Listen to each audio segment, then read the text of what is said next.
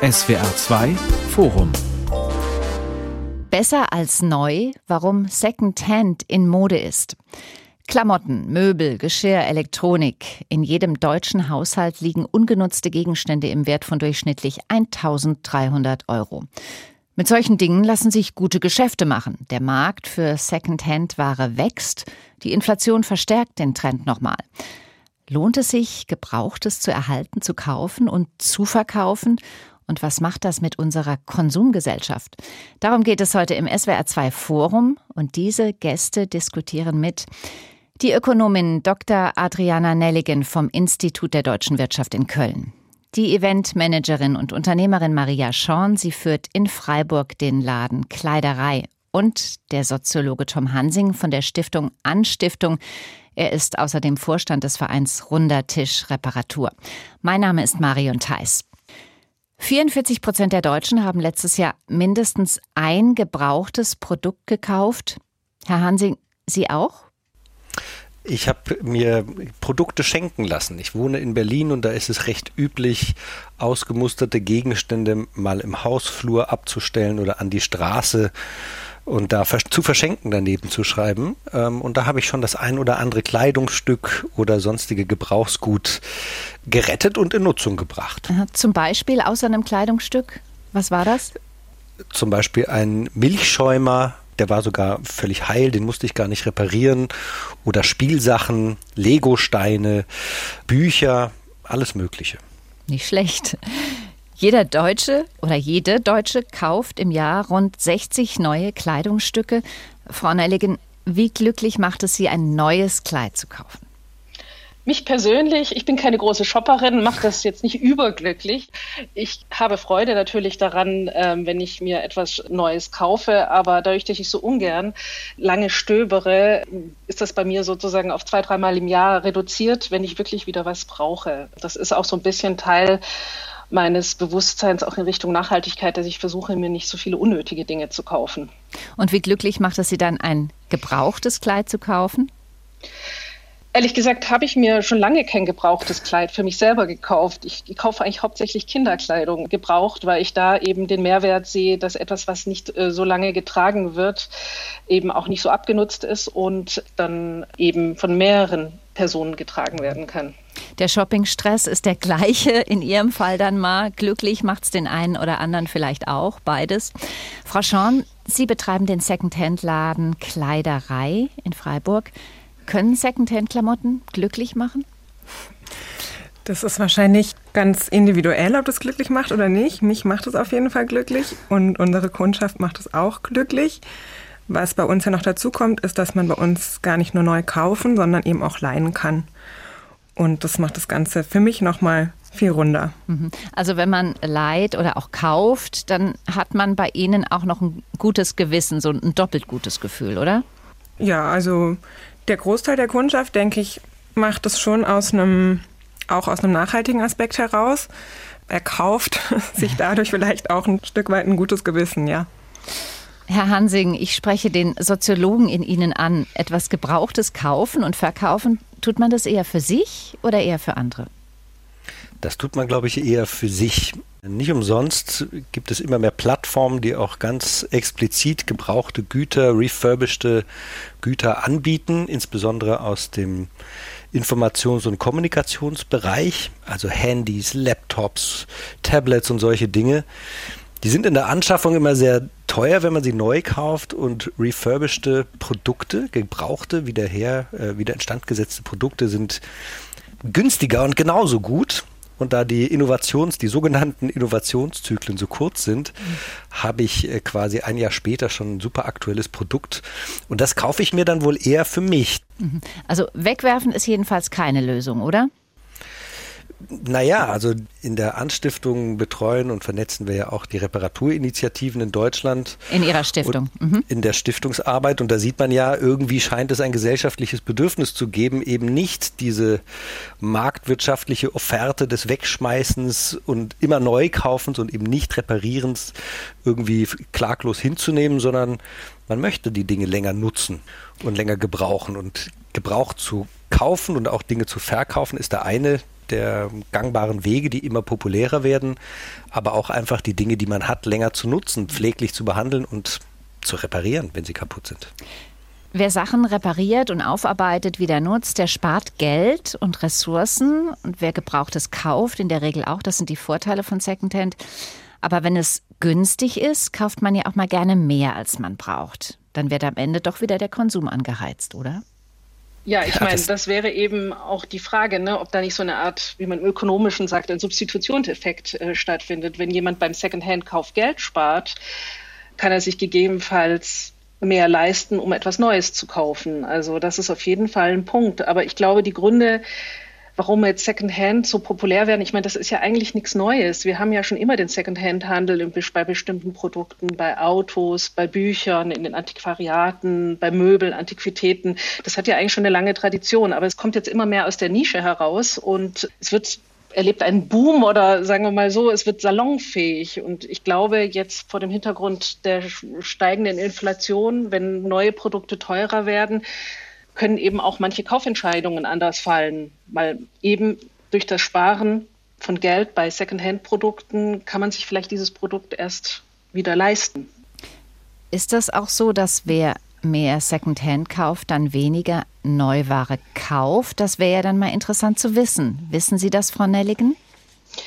Ich glaube, das ist ein ergänzender Markt. Es geht ja vor allem darum, im Secondhand-Markt Dinge zu verkaufen, die man nicht mehr benötigt und jemanden zu finden, der sie vielleicht noch benötigt. Aber nicht alles will man selber kaufen Secondhand, weil ich meine, wie Herr Hansing schon sagte, die Innovationszyklen sind ja eben sehr kurz und bei bestimmten Geräten wie im Bereich Elektronik oder Haushaltsgeräte, die entwickeln sich ja permanent weiter, sodass auch mal eine Technologie schnell veralten kann und dass es eben keinen Sinn macht, einen gebrauchten Kühlschrank zu kaufen auf dem Secondhand-Markt, weil es eben eine deutlich geringere Effizienzklasse hat als ein Neugerät. Mhm. Also ich glaube, Neugerät werden wir weiterhin auch noch haben.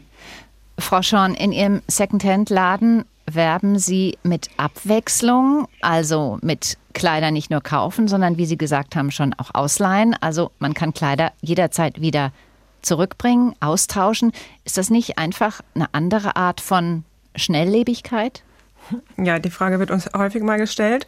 Und natürlich ist das eine Art von Schnelllebigkeit im Sinne von einem durchlaufenden Angebot, nur dass die Menschen die Dinge halt gemeinschaftlich nutzen und somit den Lebenszyklus verlängern, weil es macht schon einen Unterschied, ob ich jetzt einmal in der Woche in ein Kaufhaus, in ein Fast-Fashion-Kaufhaus beispielsweise gehe und mir vier Teile kaufe und die dann nach zweimal tragen oder vielleicht sogar keinmal tragen, in den Altkleidersack gebe und spende, in Anführungszeichen, oder ob ich die Sachen eben nutze und sie dann wenn ich selber keinen Gefallen mehr daran habe, sie zurückbringe und jemand anderem die Möglichkeit biete, die Kleidung nochmal weiter zu nutzen und dadurch eben den Zyklus zu verlängern einfach.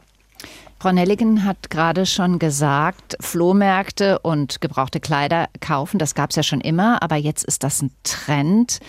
Woran liegt das? Hat das vielleicht was damit zu tun, dass am Anfang der Corona-Pandemie viele Menschen ausgemistet haben? Also das haben wir auf jeden Fall zu spüren bekommen, dass viele Menschen ausgemistet haben. Wir haben extrem viele Kleiderabgaben gehabt, sowohl während Schließzeiten, die uns einfach vor das Ladengeschäft gestellt wurden, und auch danach. Also haben wir Unmengen von Kleidung vorbeigebracht bekommen. Und ich denke aber auch, dass es nicht nur der Aspekt des Zuhause-Seins war, sondern auch generell, dass man mehr Zeit hatte, eben die Zeit, die man vielleicht vorher für Shoppingtouren verwendet hat oder anderweitige Konsumangelegenheiten anders nutzen konnte oder dass es einfach alles ein bisschen sich verlangsamt hat. Und ich glaube schon, dass ein anderes Bewusstsein bei vielen Menschen, bestimmt nicht bei allen, aber bei einigen auf jeden Fall zum Nachdenken angestoßen hat. Frau Nelligen, Sie hatten, glaube ich, auch gesagt, ähm, dass es dann Imagewandel gibt. Es gibt ja immer noch auf der einen Seite Kleiderstuben, Secondhand, Kaufhäuser für Bedürftige. Auf der anderen Seite gibt es äh, Läden, die Vintage verkaufen. Das hört sich natürlich gleich ganz anders an. Sprechen wir da von ein und derselben Sache? Hm, ich glaube nicht, dass wir da von einer und derselben Sache sprechen. Also das ist ja auch oftmals eine kritisch anzusehende Frage mit, mit dem Secondhand-Markt. Also dass auf der einen Seite Secondhand ja irgendwie was Erschwingliches sein sollte oder immer gewesen ist, eigentlich gerade auch mit Kaufhäusern für eben Menschen mit geringem Einkommen und der Vintage Markt auf jeden Fall ein komplett anderer Markt ist. Die ganzen Vintage-Shops, die jetzt also überall aus dem Boden sprießen quasi, das ist ja alles eingekaufte Ware, die von Großhändlern quasi in den meisten Fällen bezogen wird, die wiederum ihre Ware von Sortierunternehmen beziehen.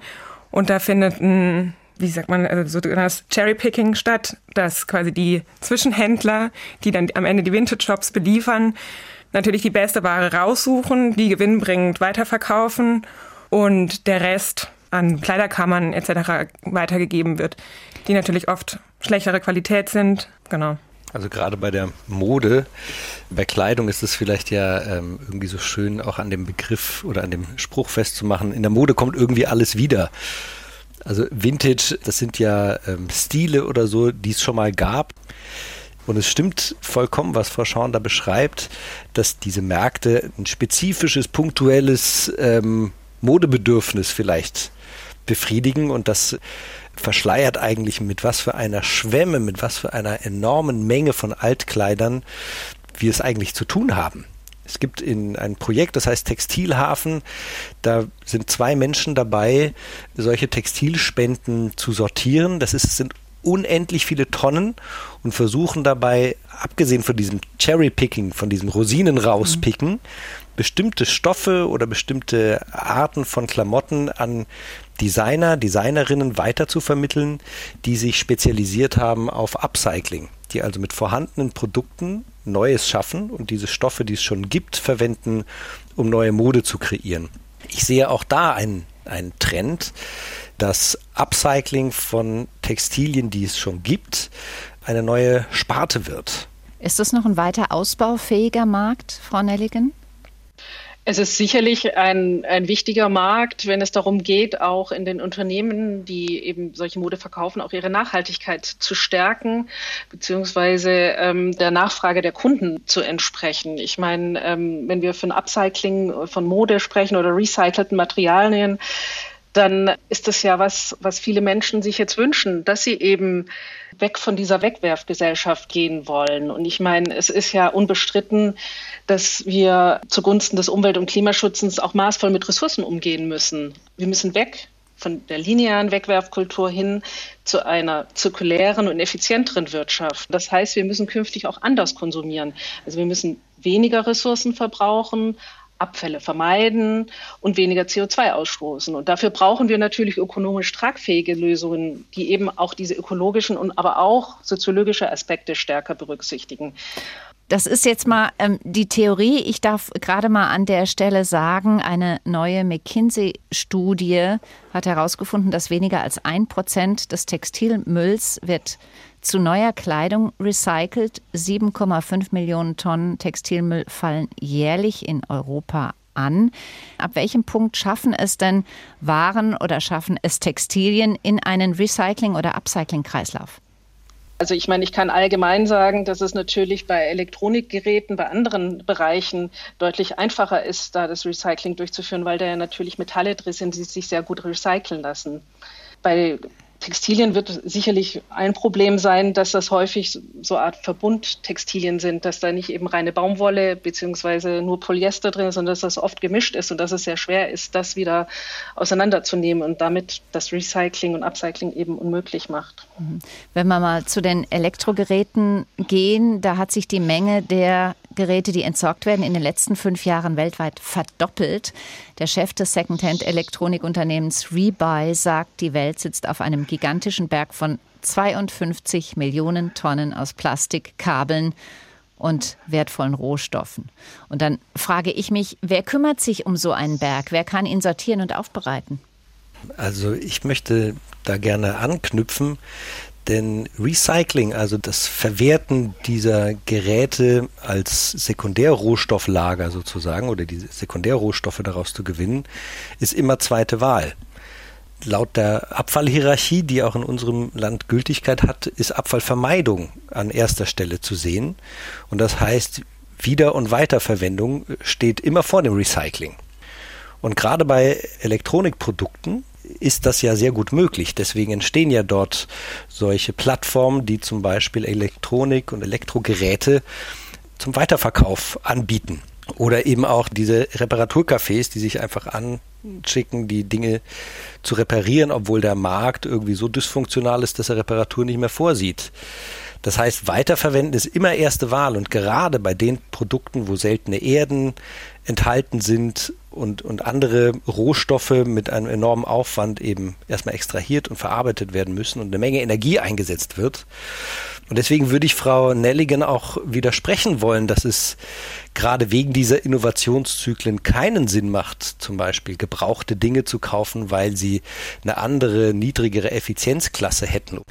Also selbst das nachhaltig produzierteste äh, Elektrogerät müsste für viele Jahrzehnte genutzt werden, um den eingesetzten Rohstoff und Energie durch die lange Nutzungsdauer wieder reinzukriegen.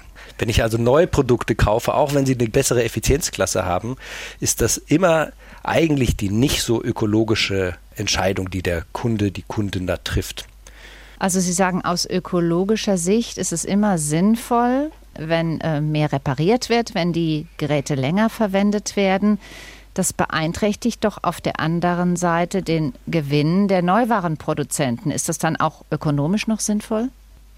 Ja, das kann auch ökonomisch sinnvoll sein, weil natürlich, wenn ein Neuprodukt möglichst lange halten soll, kann der Produzent ja auch verschiedene Wege eingehen, damit das das so ist. Entweder kann er noch Dienstleistungen dazu anbieten, dass er Maintenance oder Reparaturdienstleistungen anbietet, permanente Wartung durchführen.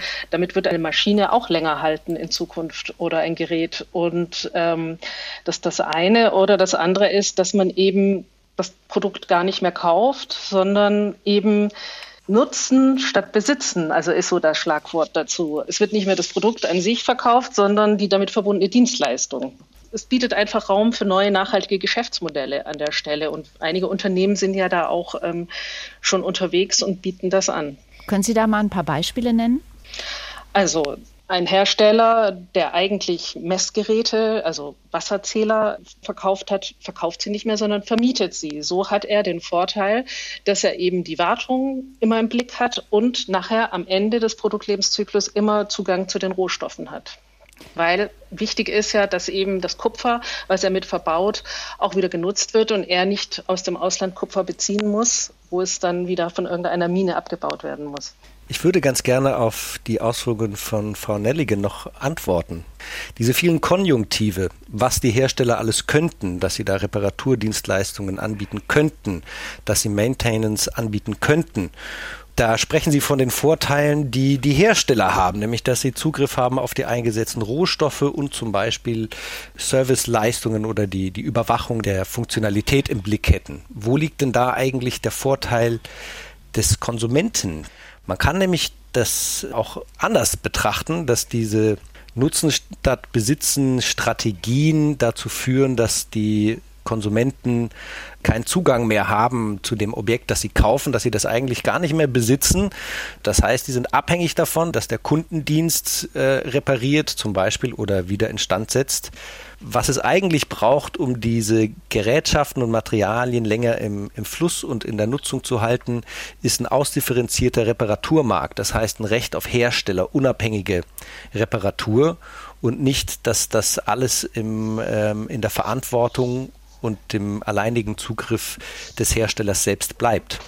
Ich glaube, das war dann vielleicht auch das Missverständnis. Ich meine nicht, dass die Souveränität des Konsumenten weggenommen wird. Ähm, das interpretiert Herr Hansing ähm, aus seiner Sicht natürlich so, aber ich sehe da auch einige Vorteile für den Konsumenten. Der Konsument muss sich auch deutlich weniger kümmern. Als Person, wenn ich jetzt ein Fahrrad über so ein Leasingmodell miete, bekomme ich immer einen gut ausgestattetes Fahrrad zur Verfügung. Und wenn ich ein Problem habe, dann tausche ich das dann dort ein. Das hat auch viele Vorteile für Menschen, die sich eben nicht kümmern wollen. Und ich meine, wenn man ganz ehrlich ist, das Thema Reparatur ist gerade im Privatbereich, sage ich mal, eine Schwierigkeit, weil wir oft gar nicht mehr wissen, wie man etwas stopft, repariert etc. Deswegen finde ich ja diese Vorstöße mit Repair-Cafés sehr interessant, weil dort eben diese Kenntnisse weitergegeben werden können, die vielleicht noch jemand hat. Aber ehrlich gesagt, Ich weiß nicht, Glauben wer Sie von nicht uns. Sie widersprechen sich ja gerade quasi selber. Nein. Denn, denn wenn ich das richtig verstanden habe, der Vorteil des Konsumenten liegt darin, dass er sich nicht mehr kümmern muss und letztlich seine Talente und Fähigkeiten nicht mehr entwickeln muss, sozusagen diese Tätigkeiten und Fähigkeiten an andere abgibt, also immer fremdversorgter wird und was ist eigentlich mit all den freien äh, Fahrradreparaturwerkstätten, die jetzt nicht bei den entsprechenden Unternehmen unter Vertrag sind und die Gerätschaften da, also die Fahrräder reparieren dürfen? Die sterben dann weiter weg, so wie andere Reparaturbetriebe das auch tun in Deutschland? Oder wie soll das aussehen eigentlich für so eine Gesellschaft im Gesamten, die auch miteinander wirtschaftet? Der, der Konsument hat ja die Auswahlmöglichkeit. Der Konsument kann ja selber entscheiden. Und ähm, wenn wir die Auswahl da einschränken und sagen nur das eine oder das andere, damit entmündigen wir den Konsumenten. Also ich glaube, es ist wichtig, dass eben beides geht. Und an der Stelle widerspreche ich mich auch nicht, sondern es ist eben, wer es nicht machen will, kann diese Verantwortung abgeben und wer sich dafür interessiert, kann sich sozusagen diese Kenntnisse aneignen. Lassen Sie es uns mal konkret machen, Herr Hansing. Meinen Sie, die Menschen haben Interesse daran, ihre alten Sachen zu flicken und zu reparieren, wenn sie für wenig Geld und wenig Aufwand neue kriegen können? Das ist ähm, so zu deuten. Ne, dass die Reparierbewegung in Deutschland wird immer größer, immer lauter und ich würde das aus, ich würde das genauso deuten. Und ich meine das jetzt tatsächlich nicht so allein auf die äh, Konsumenten Perspektive bezogen, der da natürlich im Hobbybereich aus äh, freizeitlichen Überlegungen sich da mit irgendwelchen Reparaturthemen beschäftigen kann oder nicht, sondern ich meine auch die kleinen und mittelständischen Unternehmen, die von Reparatur leben. Wir haben ja im Moment das Problem, dass da Reparieren als Kulturtechnik immer weiter wegstirbt, aber auch der Wirtschaftsbereich der kleinen mittleren Unternehmen, die Dinge, zum Beispiel Elektro- und Elektronikgeräte, in einem freien Markt reparieren können, weil Hersteller den Zugang zu Ersatzteilen, zu reparaturrelevanten Informationen, zu Diagnosesoftware etc. etc. maximal beschränken dürfen und es ein politisch weiter Weg ist, hier äh, gegenzusteuern. Das ist und die der eine Effekt Seite. ist, dass wir auf diesen riesen Bergen von Elektroschrott zum Beispiel sitzen, mit dem wir dann nicht so genau wissen, wo er eigentlich herkommt und was wir damit jetzt machen sollen. Die andere Seite ist aber die, dass uns Menschen fehlen. Ich glaube, die Frau Nelligen hatte es schon angedeutet, die die Sachen reparieren, weil es einerseits weniger Handwerker gibt, die dies gibt, die sind total ausgelastet und äh, wir es teilweise nicht mehr selber machen können, weil wir es einfach nicht gelernt haben. Was machen wir damit? Wie gesagt, je reparaturfreundlicher Dinge konstruiert sind, desto wahrscheinlicher wird sich auch marktwirtschaftlich sozusagen eine Reaktion einstellen.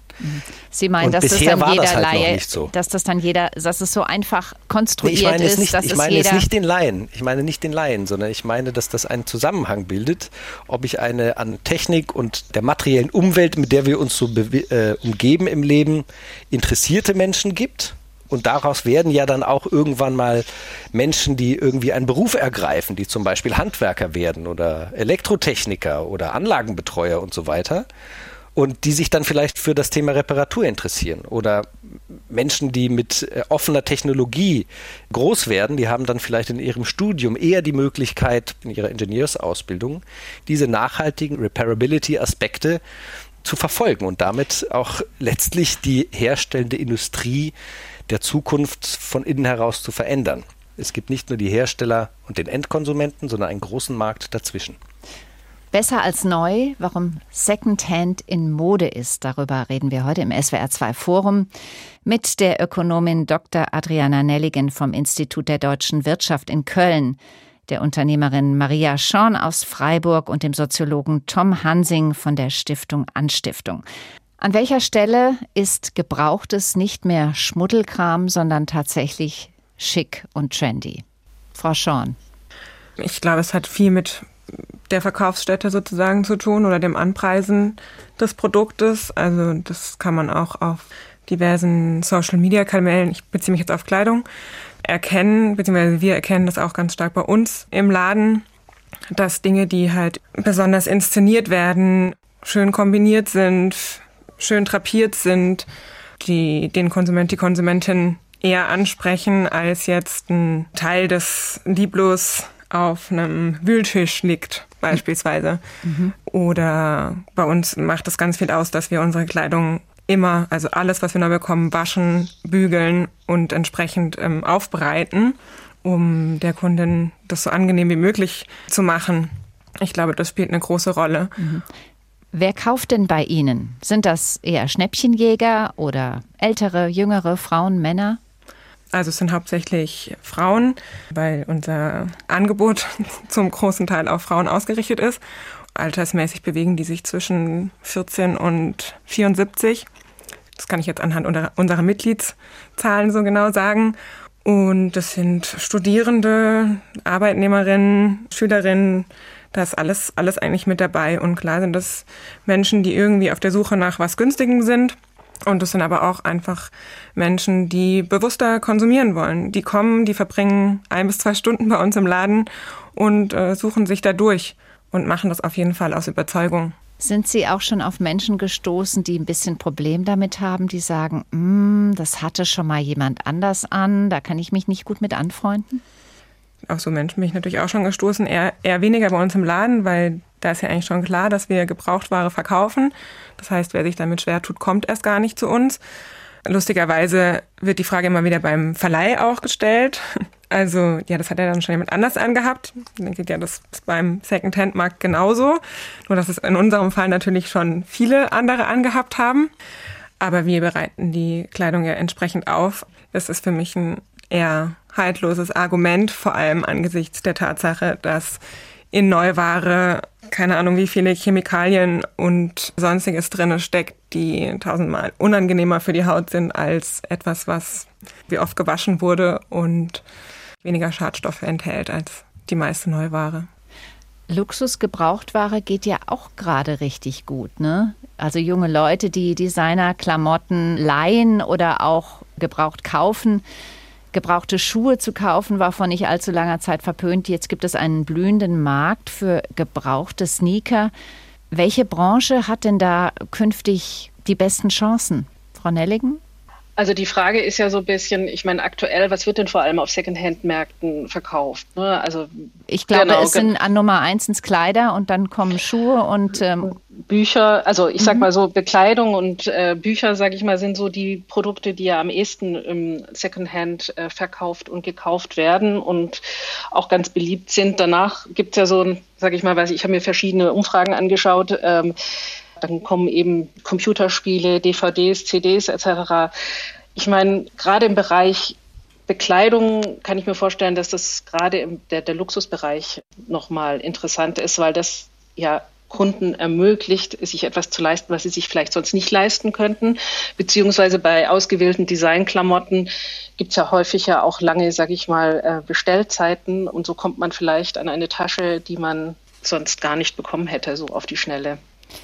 Liegt das, dieser Second-Hand-Boom, als Modeerscheinung oder vielleicht auch als länger andauerndes Phänomen? Liegt das vielleicht auch daran, dass es diesen Trend gerade gibt, so ein bisschen zum Minimalismus, zur Achtsamkeit, zum Simplify Your Life? Naja, ähm, jeder hat irgendwie schon mal von Marie Kondo gehört, die ja das große Ausmisten sozusagen angeleitet oder eingeleitet hat. Vor zwei Jahren begann das sozusagen. Und die immer so die, die Frage in den Mittelpunkt gestellt hat, das Ding, das ich da habe, macht mich das glücklich, was ich da habe? Und wenn nicht, dann weg damit. Und ich glaube, dass diese Rückbesinnung mehr noch damit zu tun hat, was einen persönlich glücklich macht, sondern es ist eine Besinnung auf Suffizienzstrategien. Es reicht schon sozusagen, dass man sich besinnt darauf, was man eigentlich schon hat und bei den Kaufakten eher darauf achtet, was brauche ich wirklich. Aha, also es mag sein, dass bei den jungen Menschen ähm, irgendwie Designermode gerade hoch im Kurs ist. Auf der anderen Seite gibt es aber ein großes gesellschaftliches Verständnis dafür, dass man eine suffizientere Lebenspraxis irgendwie entfalten muss, wenn man so ein bisschen Enkeltauglichkeit in seine Lebensweise reinbringen will. Mhm. Wir wissen, dass wir unsere Lebensweise ändern müssen und diese Reduktion, diese Reduktion von Konsum und die klügeren Konsumentscheidungen sind etwas, was man jeden Tag üben und praktizieren kann. Mhm. Weg damit macht glücklich, sagen Sie einerseits, so habe ich es gerade verstanden, dann muss aber auch wieder was Neues her. Ist das nicht auch ein Anreiz für viele Menschen? Dass sie ausmisten, aber, um sich wieder neu ausstaffieren klar, zu können. Das, aber, aber genauso gibt es auch den, den Lifestyle of Preserved Value sozusagen, dass man die Dinge eben nicht wegschmeißt, sondern die, die Werte und Waren, die man so hat, bewahrt für andere, tauscht und teilt.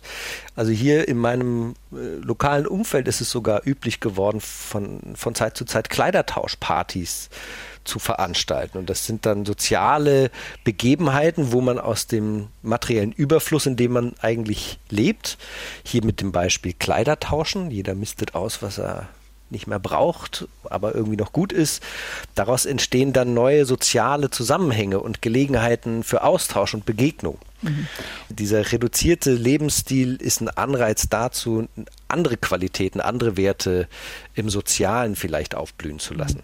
Frau Schorn, schätzen wir den Wert der Dinge vielleicht mehr als früher, also die Rohstoffe oder die Energie, die verbraucht wurden, Menschen, die vielleicht für Billiglohn etwas gefertigt haben?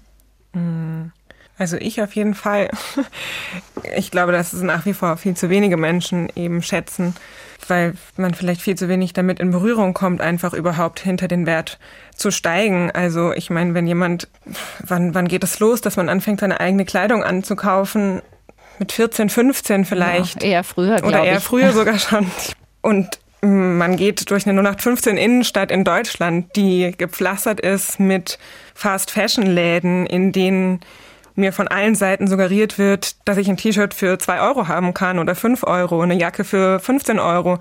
Also wie soll ich überhaupt ein Bewusstsein dafür bekommen, was der tatsächliche Wert dahinter ist? Also ich glaube, es findet viel zu wenig Aufklärung statt. Die Aufklärung, die ist ja wahrscheinlich da. Es ist nur die Masse an Informationen, aus der man sich das Entscheidende raussortieren muss. Und ist das eine wie das andere nicht auch eine Folge dessen, was wir im Internet angeboten bekommen, auch an Ware, auch die Masse an Ware, die uns sagt, es gibt so viel, aber Teil davon müssen wir haben. Ja, aber was meinen Sie mit, die Aufklärung ist da?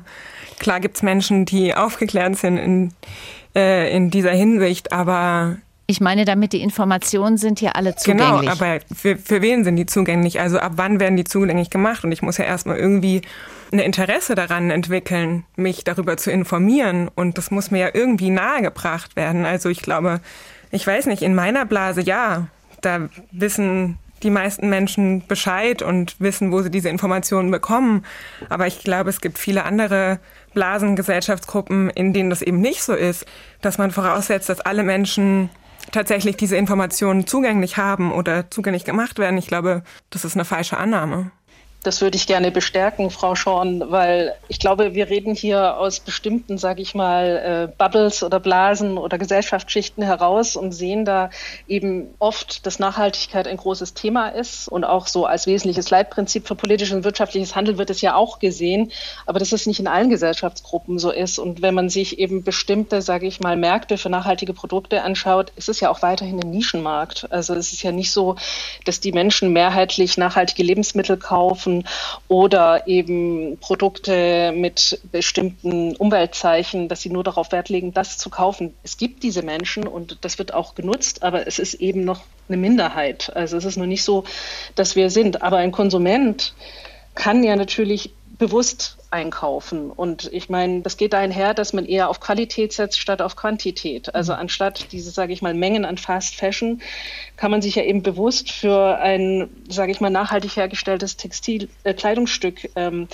entscheiden, was qualitativ hochwertig ist, was vielleicht danach auch nach meinem eigenen Nutzen auch nochmal von jemand anders getragen werden kann, was ich dann verkaufen kann. Und ich glaube, die Industrie ist da auch auf dem Weg. Herr Hansinger hat ja vorhin das Thema Ökodesign angeredet. Ich meine, Immer mehr wird eine umweltgerechte Produktgestaltung jetzt diskutiert und wird auch in der Industrie in den Blick genommen. Und es geht darum, dass man sagt, wir müssen berücksichtigen, wenn wir ein Produkt designen, dass es eben Ressourcen erstmal schont, dass die Lebensdauer möglichst lange ist, dass es reparaturfreundlich ist, dass es nachrüstbar ist oder recyclingfähig ist.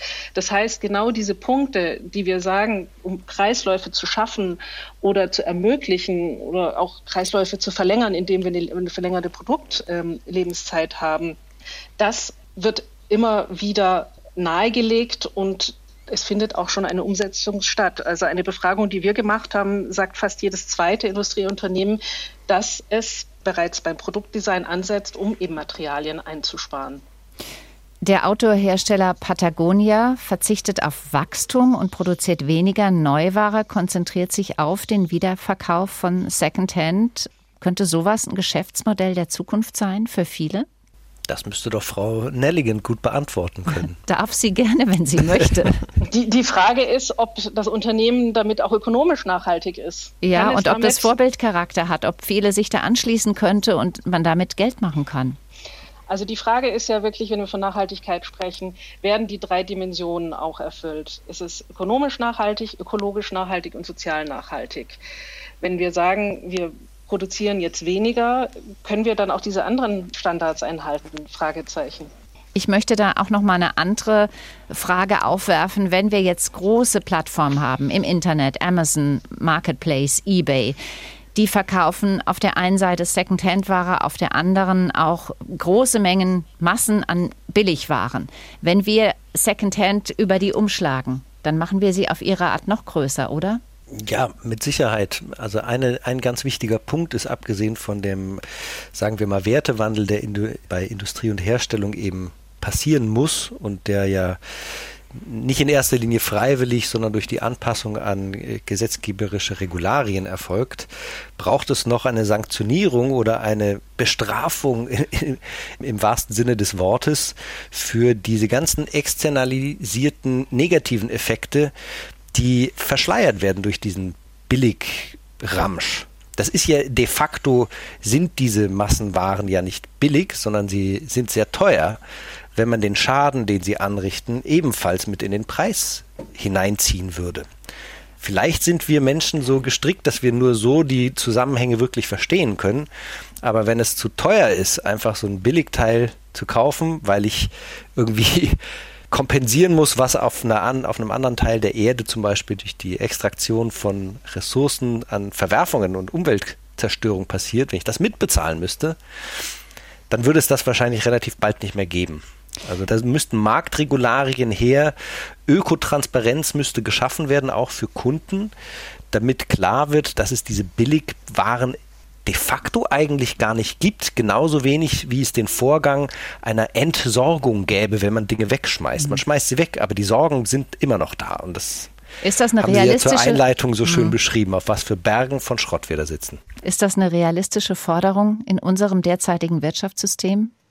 Ich meine, das Gute ist ja, die, die es wissen, können ja eben bewusst agieren. Und ich meine, wenn dieses, sage ich mal, diese Nachfrage nach diesen Produkten eben steigern würde, dann würde es ja eben auch ein entsprechendes Angebot dafür bekommen. Das ist aktuell, denke ich mal, das Problem, dass eben das Angebot noch nicht da ist, weil eben noch keine Nachfrage dafür ist, weil das ist ja natürlich ähm, miteinander verbunden. Aber ich glaube nicht, dass eben die Reduzierung von Produktion die Lösung ist, sondern wir müssen da die Qualität steigern. Weil ich glaube einfach, ähm, wenn wir eben über Sanktionierung arbeiten, das würde auch in der Bevölkerung, da würde wirklich mehrheitlich die Akzeptanz eben auch fehlen. Ne? Menschen wollen grundsätzlich konsumieren, sei es erstmal um die Grundbedürfnisse zu befriedigen und alles, was darüber hinausgeht, da geht es um Prestige, da geht es um Wohlfühlen etc. Und an der Stelle da über Verbote einzugehen, das ist schwierig. Der Trendforscher Peter Wippermann sagt, vor zwei Generationen war es noch Schicksal, mit weniger auszukommen. Heute ist es Kompetenz. Heißt das, dass Secondhand nur etwas für Clevere ist? Was meinen Sie, Frau Schorn? Hm, nee, das glaube ich nicht. Ich denke, Secondhand ist für jeder Mann und jeder Frau. Ich weiß nicht, ob ich jetzt die Frage richtig verstanden habe. Aber ich glaube nicht, dass man besonders clever sein muss, um Secondhand einzukaufen. Wer genügend Geld hat, der muss nicht beweisen, dass er sich etwas Neues kaufen kann. Vielleicht muss man es sich leisten können, Secondhand-Kunde zu sein. Ich denke, das spielt bestimmt bei einigen Menschen auch eine Rolle. Also, dass es, ähm, dass wir die Frage, für wen kaufe ich Secondhand, für mich oder für die anderen. Mit Sicherheit ist es mittlerweile auch ein bisschen eine Frage der Haltung gegenüber der Umwelt, gegenüber den Märkten im globalen Süden, äh, Arbeitsverhältnissen und solchen Dingen, dass man sagt, okay, ich kaufe Secondhand, weil ich äh, I care sozusagen. Das spielt bestimmt auch eine Rolle, aber ganz ehrlich, ich finde, die Beweggründe sind jeder Manns und jeder Frau Sache. Solange Secondhand quasi First Choice ist unterstütze ich da jeden, ja, Sie haben gesagt, die Läden wie Ihrer, die sprießen überall aus dem Boden. Es gibt immer mehr davon. Haben Sie das Gefühl, Sie können sich dauerhaft gegen die Konkurrenz aus dem Internet, gegen die großen Modehersteller, die teilweise jetzt auch Secondhand-Plattformen aufmachen, durchsetzen? Hm, ich, also ich bin nach wie vor stark davon überzeugt, dass der stationäre Einzelhandel ähm, essentiell ist für immer noch einen Großteil der Kundenschaft äh, weil es einfach ein komplett anderes Einkaufserlebnis ist, als online zu shoppen. Und gerade bei Secondhand ist die Enttäuschung oft groß, wenn man online einkauft, weil genau oft die Größen, also sie sieht einfach anders aus. Ne? Es ist was, es ist was komplett anderes, ob ich haptisch einkaufen gehe oder ob ich eben nur visuell einkaufen gehe, meiner Meinung nach. Deswegen online mache ich mir, also ich fühle mich nicht bedroht in dieser Hinsicht, sagen wir so. Und was den Secondhand-Markt angeht, glaube ich, muss man sich auch noch nicht bedroht fühlen, weil die Nachfrage im Bekleidungsbereich auf jeden Fall stetig wächst und deswegen auch das Angebot natürlich weiter wächst und wir ja nochmal durch den Verleih irgendwie einen ganz anderen Unique Selling Point haben sozusagen und auch gar nicht so sehr auf Vintage jetzt äh, spezialisiert sind, sondern wirklich auf quasi klassisches Secondhand. Also genau, für manche Menschen ist es wichtig, etwas Fabrikneues zu haben, etwas, das Sie und nur Sie besitzen. Können Sie das erklären als Soziologe, Herr Hansing? Puh, ähm, oder nachvollziehen wahrscheinlich schwierig. Sie als Reparaturguru? Naja, als Freund der Reparatur äh, fällt mir das vielleicht schwer, aber natürlich ist es die, die Selbsterneuerung durch das neue das ich mir angeschafft habe. Es ist, es macht glücklich, aber eben nur so einen kurzen Moment, wie so eine Kurzzeitdroge. Dieses, das Neue verspricht immer eine Erweiterung der Möglichkeiten, gerade bei den, ähm, bei unseren Lieblingsgadgets wie Handys und Co. Und es ist da völlig egal, ob ich die wirklich brauche, diese ganzen Funktionalitäten oder nicht, sondern es macht mich wichtig. Ne? Es ist auch ein Statussymbol, sich mit dem jeweils wichtig, äh, neuesten äh, ausstatten zu können. Und es ähm, ist ein, ähm, ein Zeichen davon, up-to-date zu sein, ein Early Adopter, ein, ein Mensch des modernen Lebens. Da ist das mit dem alten Handy, also wenn ich mit einem uralten Nokia-Handy oder so einem Club-Handy, das nicht mehr internetfähig ist, durch die Straßen gehe, dann ist das auch ein Statement, aber das funktioniert eben vielleicht nur in so einer kleinen Bubble. Mhm. Also man durch den Neukauf von dem aktuellen Item bin ich ein bin ich vorne an der Spitze der Entwicklung. Status. Mhm. Wäre es vielleicht sinnvoll, die Mehrwertsteuer für Gebrauchtes abzuschaffen, wie der Second-Hand-Verband das fordert, Frau Nelligen? Das ist eine gute Frage. Also ich glaube, es handelt sich aber Second-Hand-Gut dann auch um Produkte, die weiter genutzt werden. Und warum sollte man da keine Mehrwertsteuer draufzahlen? Die Frage ist, ob man das eben mit einer reduzierten Mehrwertsteuer machen könnte um damit den Anreize zu setzen. Wenn es darum geht, Anreize zu setzen, ja, aber ich glaube, so komplett ohne Mehrwertsteuer würde ich Nein sagen. Herr Hansing, letzte Frage an Sie. Wann haben Sie zuletzt etwas weggeworfen, von dem Sie gesagt haben, das ist nicht mehr wieder zu beleben, das ist nur noch Schrott? Häufiger ähm, passiert mir das, wenn ich äh, versuche, etwas zu reparieren und es mir nicht gelingt. Dann mache ich manchmal aus einem kleinen Schaden einen Totalschaden, aber das tut dann nicht weh, weil ich wenigstens was dabei gelernt habe. Aber tatsächlich schmeiße ich, äh, versuche ich immer weniger wegzuschmeißen. Frau Schorn, gibt es etwas, von dem Sie sagen, das würde ich niemals und unter keinen Umständen gebraucht kaufen? Niemals und unter keinen Umständen. Hm, so radikal Nee, wüsste ich jetzt nicht, abgesehen von Unterwäsche vielleicht, aber. Aha. Ja. Wie ist das bei Ihnen, Frau Nelligen? Ich tue mich schwer, ähm, Dinge zu kaufen, die ich nicht vorher angefasst habe. Aber das, äh, sagen wir mal so, habe ich so gelöst, dass ich meinen Secondhand-Kauf eigentlich immer vor Ort mache. Und ähm, das kann auch über eBay Kleinanzeigen sein, aber dass ich mir das vorher anschaue. Ich bin ein sehr haptischer Typ. Besser als neu. Warum Secondhand in Mode ist, das war das Thema heute im SWR2 Forum mit der Ökonomin Dr. Adriana Nelligen vom Institut der deutschen Wirtschaft in Köln, der Unternehmerin Maria Schorn aus Freiburg und dem Soziologen Tom Hansing von der Stiftung Anstiftung. Mein Name ist Marion Theis. Danke fürs Mitreden und Zuhören.